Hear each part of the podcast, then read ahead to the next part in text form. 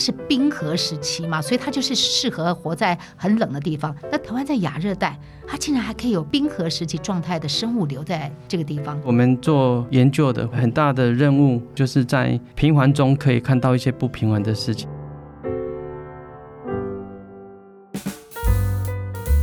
欢迎来到王文静看世界，我是不文静的王文静。在这里，你可以听到我分享世界的精彩，还有许多深刻的故事。Hello，我是不文静的王文静。在今天，在台湾看到世界之最，我们要谈什么呢？大家知道吗？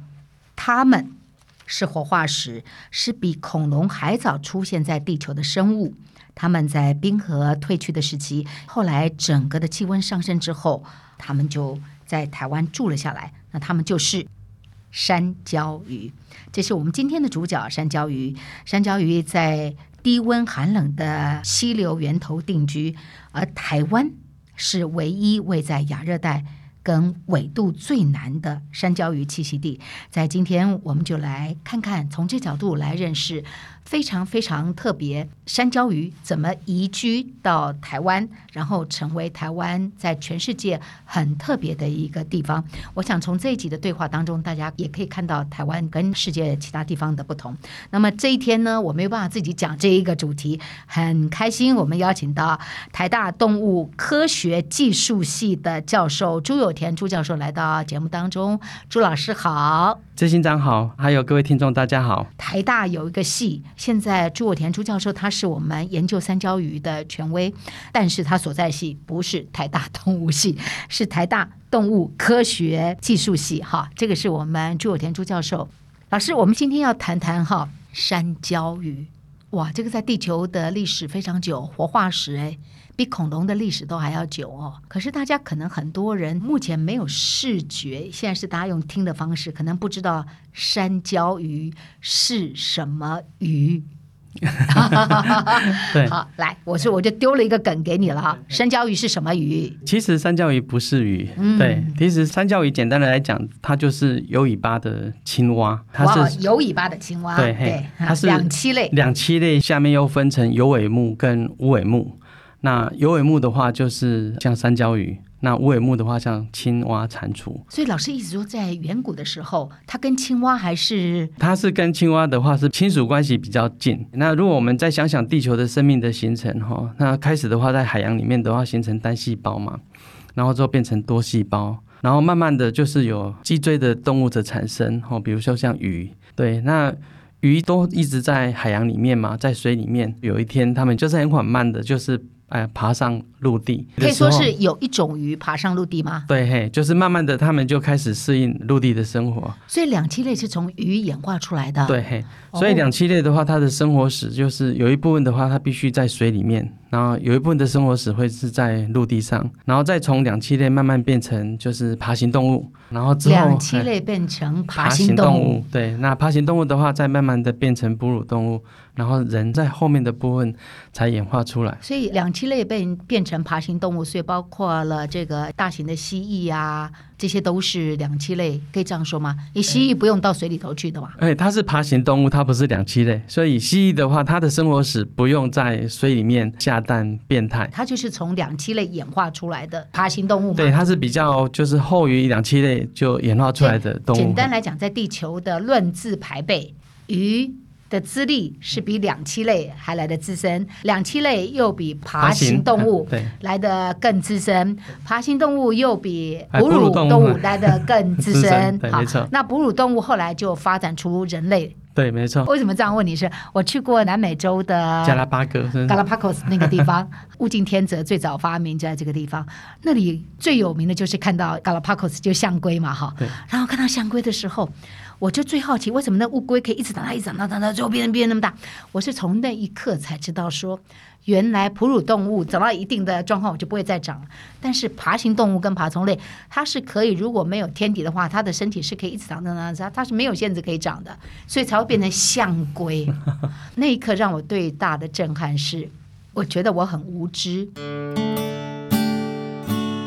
为什么今天我想要来跟老师对话山教育？就是我觉得我们人类在都市太久了，现代人在都市太久了，所以对于这个世界了解都用都市人来看世界，把那么小的世界放大成地球史来看，完全来自于我们的视野的局限性。其实就是做研究的话，是可以让一个人的心，就是从一个研究室可以拓展到野外，甚至就是全世界。那这是地理尺度。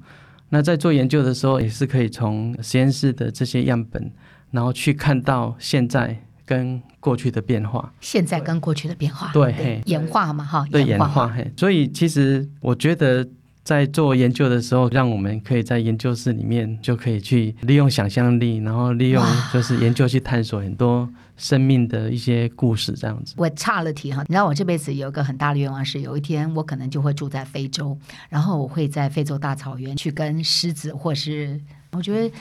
人类世界就是它还是有它某一个状况的局限性。人类不过是是像您刚刚在讲的万千物种当中的其中一小部分。像今天您刚刚分享，我从来没有想到说两栖类是从鱼演化出来，那鱼的更早。这个世界真的是太浩瀚、太浩瀚、太有趣了。我们回到我刚刚说，第一个老师一刚开始破题了，山椒鱼不是鱼哦，它是两栖类。您再多介绍一下。为什么我们要在台湾？就台湾看三焦鱼有什么了不起？除了它是全世界，台湾是唯一在亚热带，就是纬度最南的这个栖息地，哈，三焦鱼。所以简单来讲，它是冰河时期嘛，所以它就是适合活在很冷的地方。那台湾的独特就是，台湾在亚热带，它竟然还可以有冰河，要在冰河时期状态的生物留在这个地方。三焦鱼代表的意义是这样哈。对，嘿。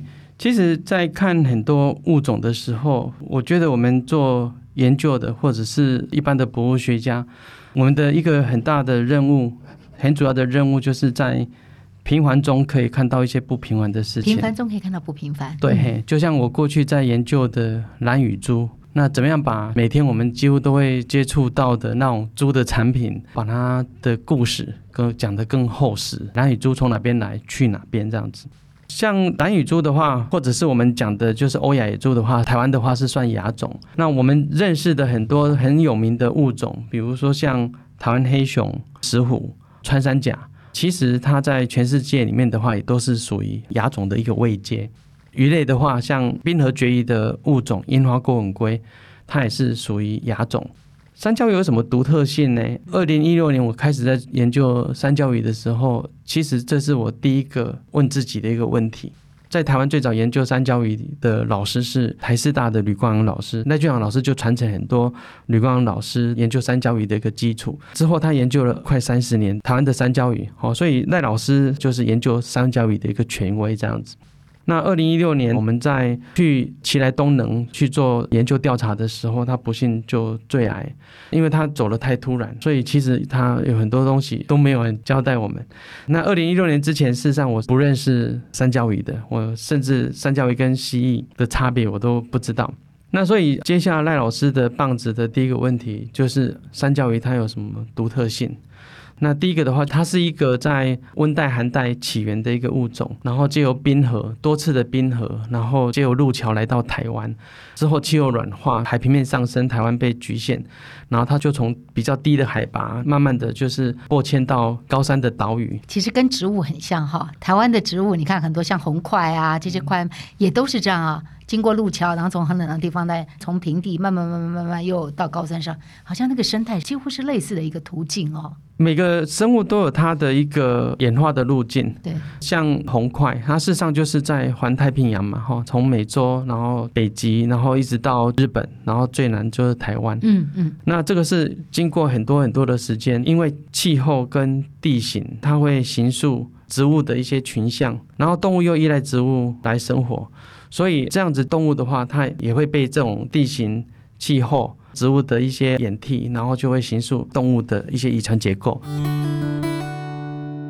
从老师刚刚的这个叙述，就是气候、地形影响了植物，植物又常常是这些动物的食物，所以又影响了动物的生态。所以它是一环扣一环，再扣一环，形成的我们所见跟目前所看的地球的样貌。对，嘿，我们在做研究的时候，事实上是可以从研究的物种。或研究的样本里面去推测它过去可能经历的一个地理的一个迁徙，就是以地理尺度来讲。但是如果以时间尺度的话，我们可以跨非常多的年代。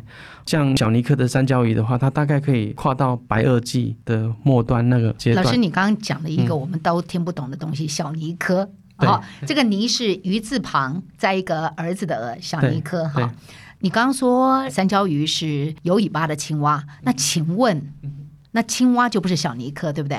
青蛙不是，它 是无尾目的。好，所以它是在界门纲目的时候，那个目就已经跟三角鱼已经都分开来了。来了。那所以三角鱼是在冰河，虽然他们在以前是亲戚，它跟青蛙是亲戚，但是后来分开来。青蛙不一定要住在冰河，还是青蛙是绝育生物吗？我这样问的有点那个哈。其实执行长，你这问这个问题的话，我可能还要再回去查一下。对，有尾目跟无尾目，它形成的时间都非常非常的早。要研究它的起源，我觉得那个是一个非常深的一个学问。我想一下哈，我记得植物上到陆地大概是四亿五亿年前嘛，就是大概蕨类是最早。那像两栖动物从鱼上到陆地。是比较晚哦，比较晚一点。那我刚刚讲过，就是像有尾目啊，它的整个分歧大概都是在一亿多年前。那刚刚又讲到研究三角鱼对台湾的意义在哪边？嗯，第一个的话就是它的起源很久远，所以我们刚刚其实跟执行长大概谈下来的话，我们就发现到就是说，只要研究台湾的三角鱼，那你大概可以去回溯过去整个东亚的一个气候变迁、地质的变化。其实它可以透露我们很多很多的那种讯息。第二的话就是说，它的很重要的地方，这五种三角鱼都是特有种。那也就是说，只有在台湾才有的物种，所以对台湾来讲，它是一个亚热带的一个岛屿，它却有温带的一个动物栖息在台湾，然后这个意义上是非常不一样的。所以刚刚老师提到，台湾有五种的山椒鱼，全世界有三十八种的山椒鱼，其中有五种在台湾。那全世界山椒鱼最多的地方？现在目前的话，如果有 DNA 的研究，哈。大部分的科学家都比较相信，就是小泥鼠、小泥科界门纲目科属种科下加变属。小尼属山椒鱼，它的起源地应该是在日本哦，在日本。所以有一派的理论是认为，小泥鼠的话，它是从日本出发论。有些意思我翻成白话文的意思就是说，它从鱼变成两栖类的这个发生是在日本附近。没有没有没有没有，那是很后面的两栖，其实又是分为有尾目、无尾目嘛哈。台湾的山椒鱼是属于有尾目，那有尾目又分成隐鳃尼亚目。跟熔岩雅木，哦，还有它蔓延雅木。那熔岩的话，就是一般的熔岩，哦，对对，我们是属于隐山尼亚木。那木下面的话，又是呃界门纲木科嘛，哈，就小泥科又小泥属，所以小泥属是在很后面。小泥属的起源应该是在几千万年前，在日本那边形成。但是日本的学者不这么认为，他们认为应该是在亚洲的北部，但是不一定在日本，可能是在韩国、西伯利亚或者是中国大陆这样。两派说法，一派说法在日本，另外一派说法就是在更冷的地方，西伯利亚，或是或者是平行日本的地方。只是说现在某些族群可能不见了，所以我们就不知道这样。那所以现在山椒鱼种类最多的应该是在日本，日本，嘿，就是一个物种的起源地，通常它的生物多样性都是最多的。然后它会像星状的散布，然后散布到全世界各地。可是老师，你刚刚在讲说它变成山椒鱼大概是几千万年前的事情，那为什么我在资料上面会看到说它活了三亿年，又说是冰河时期呢？它可能是从隐塞尼亚木那个时候去推的啊。对，那如果是小尼科的话，大概是几千万年前。所以山椒鱼很可爱，它是会笑的生物。对，我第一次看到三角鱼的时候是跟赖俊祥老师到山上去看，所以我们一定要爬到那么高山才看得到。对，就是为什么大家会不认识山椒鱼？比如说像台湾黑熊，你到动物园可以看到台湾黑熊；樱花过吻龟，你可能在海生馆你可以看得到它的实体。对，那山椒鱼就比较独特，动物园你看不到，你即使到观雾山椒鱼展示中心，你也看不到实体山椒鱼。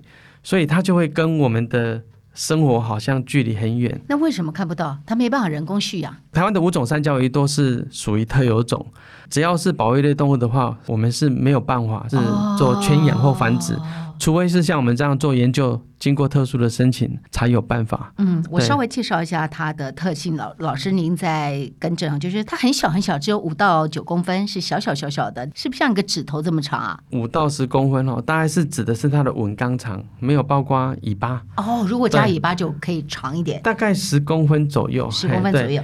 然后它喜欢藏在苔藓覆盖的石头下面。然后他是荤食主义的，他不是吃草的哈，他不是吃素的，他是肉食主义，所以他吃蚯蚓啊，吃虾哈。那他动作很慢，好，嘴角微微上扬，感觉他是在微笑的，所以大家基本上是没看过他。这次 Podcast 出来之后，我们把照片放在王文静看世界的 FB 上面，让大家看一下这一条。我怎么老是要说它是一条鱼呢？就是我们来看看山椒鱼长什么样子哈。嗯，就像我跑到观雾，我就在那现场看到它的时候，容易看得出来。非常不容易看到山椒鱼。山椒鱼的话，它的栖息地都在一千三百公尺海拔以上的溪流源头。嗯嗯嗯。对，像我们一般在登山的时候，如果你迷路的话，或者是在山上出状况的时候，登山的教练一定是跟你讲说，绝对不能往溪流源头找路。那因为溪流源头永远都是最危险的，蛮可惜的是，台湾的三角鱼全部它的栖息地都是在比较高海拔的溪流源头，所以也就是说，对于人类是一个危险的地方。对，没有错。之所以它可以存活那么久。那也因为是它生活在人类比较不容易到达的地方。你看吧，人类这个坏东西，只要人类能够接触到的东西，都活不长命的。你看山椒鱼能够活，是因为人类没办法去，所以它活下来。它在激流的源头，它是很多很多的吗？没有，其实台湾的五种山椒鱼，除了阿里山山椒鱼比较容易被调查到，那其他的山椒鱼，其实你要去调查到。它的那种机会非常低。那像我们在做研究的时候，有时候就是出去在高海拔的山区走了好几天，事实上可能都连一只都找不到。真的啊？嘿，那有时候走了好几天才找到一只这样子。那它有天敌吗？人类不会破坏它，那理论上应该繁殖的很多。为什么它没有那么多呢？为什么要研究台湾的山椒鱼？嗯、那因为它的栖地都是在高海拔的溪流源头嘛。一样的话，就是它的食物来自于一些吃植物的无脊椎动物，像我们看到的昆虫，就是蜘蛛、哦盲蛛、哦，然后或者是像蜈蚣、哦那些东西，像呃隐翅虫这些东西的话，在地表活动，它就会去吃它。但是它在森林中的角色，它也会去调节造成食物伤害的这些无脊椎动物，然后它可以让整个高海拔的森林生态系到达平衡的一个阶段。然后它又会被，比如说像地质啦、像蛇啊、像黄鼠狼啊去捕食，甚至野猪。地质会吃它？对对对对。哇！所以它也是特有种，形成食物链，然后去豢养特有种的这样的一个精神呢。啊，就是特有种的地质去吃特有种的山椒鱼，然后地质越多，山椒鱼就越少，是这个意思吗？没错，嘿，它事实上就是一个平衡，是一个平衡。哇，我真是大开眼界！你知道我好喜欢地质，两三年前常常去走那个山海郡嘛，到那个阿里山那个区，然后几乎在那个地方就可以常常看到蓝富贤跟看地质。这个对我们在都市里头的人，要那么奢侈的看到地质，而且是你只要早上跟黄昏就能看到，哦，那感觉真是太特别。像你们这样做研究的人哦，都身体要很好哈，因为你不是山里头爬，就是那都是那种很特别的地方。所以不是像我们传统认为学者就是书呆子戴个眼镜这样。其实，其实我们做野外研究的老师很多身体都不是像你们想象的那么强壮。其实我们都是靠意志力撑下去的。我们的生活其实有点不健康哦，就是平常的话，其实在研究室里面就忙着做研究，然后还有教学。事实上，大部分的人都没有时间去健身。但是到山上去的时候，因为每一趟到山上去出任务，背后的话一定有一个研究的目的。然后另外的话，就是出一次的野外的话，要花费相当多的经费，然后一定要把样本或资料就收集回来。那所以我们带着疲惫的身体，然后就往山上去冲这样子。我想请问一下哈，现在三焦鱼经过这样研究保育，更多还更少？有进展吗？它没有可吃性嘛，可食性，所以没有人的这个天敌。理论上，地质越来越多，那所以它到底现在是怎么样？对，很可惜的就是它没有经济价值，所以没有产业价值。所以在过去，从吕光阳老师跟赖俊祥老师他们那一个年代的一个阶段，事实上研究经费是非常非常少，因为它没有产业价值。过去的话都没有持续性的去累积它的数量的一些资料。刚刚只想问的一个很重要的问题，就是过去到现在它的数量有没有增加或者是减少？那我们要讲的就是说，研究山椒鱼另外一个重要性，就是因为它都是栖息在高海拔、干净的溪流源头。气候比较凉爽的一个栖地，只要气候变迁，对他们来讲都是非常敏感的一些紧迫。所以研究山椒鱼它在栖地的族群的变化，事实上是可以来当做气候变迁的一个指标啊。只可惜就是我们过去的资料量累积的非常少。那像我们在阿里山森林游乐区，是吕光阳老师在台湾研究山椒鱼的第一块样区啊。它有一个样区叫做姐妹潭。那个样区的话，是等于是台湾的山椒鱼研究的一个发源地。我们的资料显示，哈，姐妹潭它的三焦鱼从吕光老师的研究、赖俊祥老师的研究，然后一直到我们去年前年的研究，那我们发现它的数量还是稳定的。只是阿里山森林游乐区过去到现在，人为的改变改变它很多，因为以前森林的底层都是山葵田，那现在的话，就是山葵田慢慢让它恢复成比较像原始森林的样貌。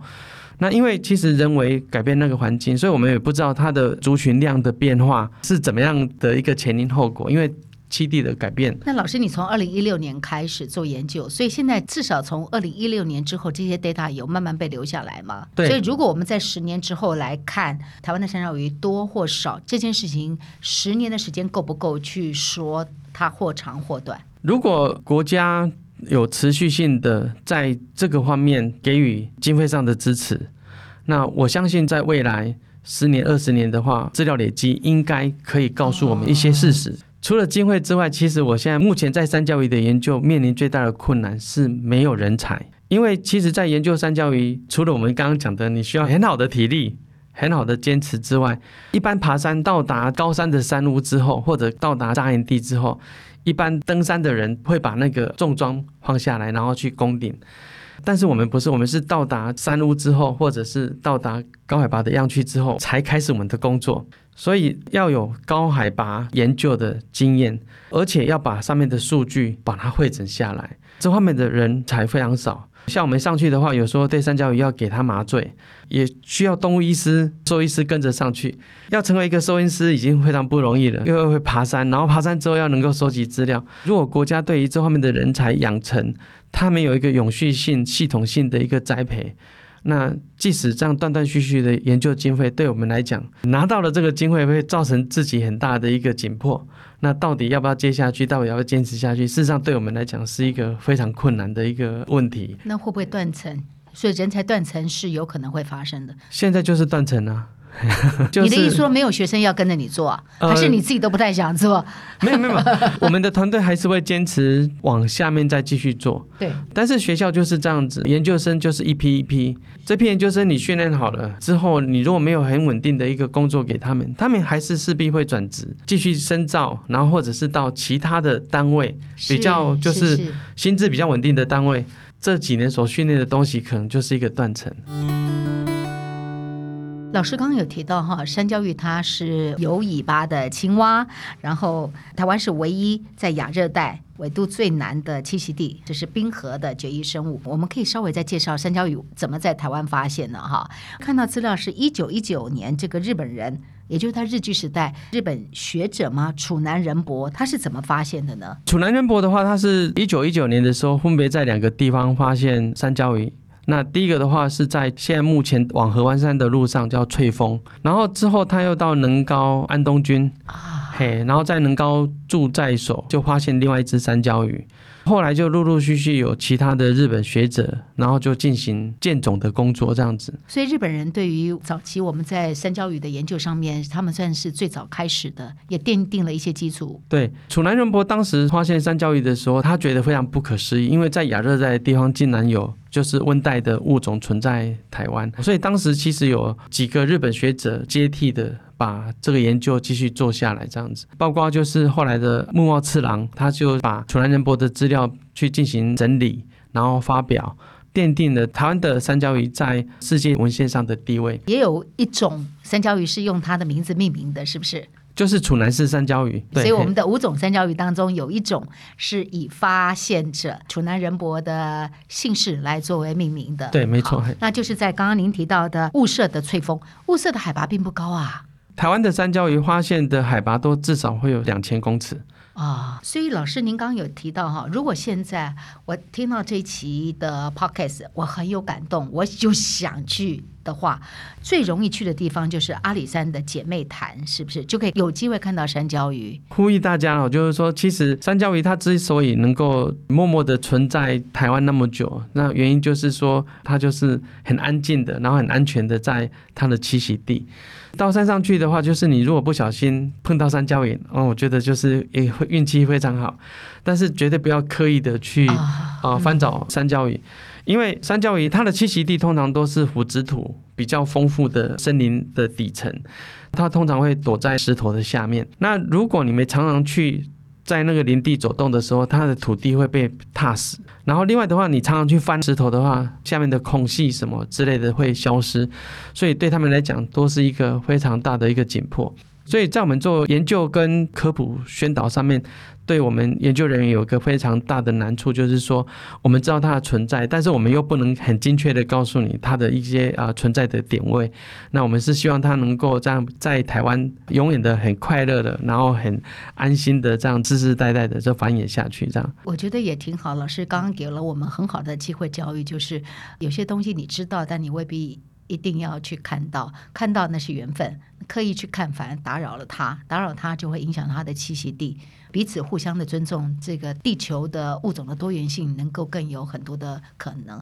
就不管是蓄意或是非蓄意，我们的有些太多的好奇或太多的，都未必对于这个地球既有的生物是一个好的对待，呃，今天在我们 Podcast 现场的是台湾研究三焦鱼的权威朱有田朱教授，他从三焦鱼的历史啊、三焦鱼的栖息地啊、三焦鱼的这个独特性啊，还有研究三焦鱼对于我们今天台湾或者是世界栖息地。跟气候变迁的一些分享，这是非常非常有趣。同时，他还跟我们上了一个非常非常简短的生物演化的这个历史。那我想，这个都是开了我们离开都市。对世界的更多的认同跟理解的一扇窗，非常谢谢朱有田朱老师，谢谢您，谢谢执行长。这世界从不缺精彩，只缺探索。我们在今天谈的是山椒鱼。如果你有更多，或者你有看过山椒鱼，那可以在王文静看世界的 FB 把您看到的山椒鱼，或者是你有更多的分享，都到我的 FB 去留言。我们下次再见。这就是今天的节目内容，希望您喜欢。如果想听到更多有意思的节目，别忘了订阅和分享王文静看世界 Podcast。如果你是用 Apple Podcast 收听，也请你给我五颗星的评价或者留言给我。我是不文静的王文静，我们下次再见。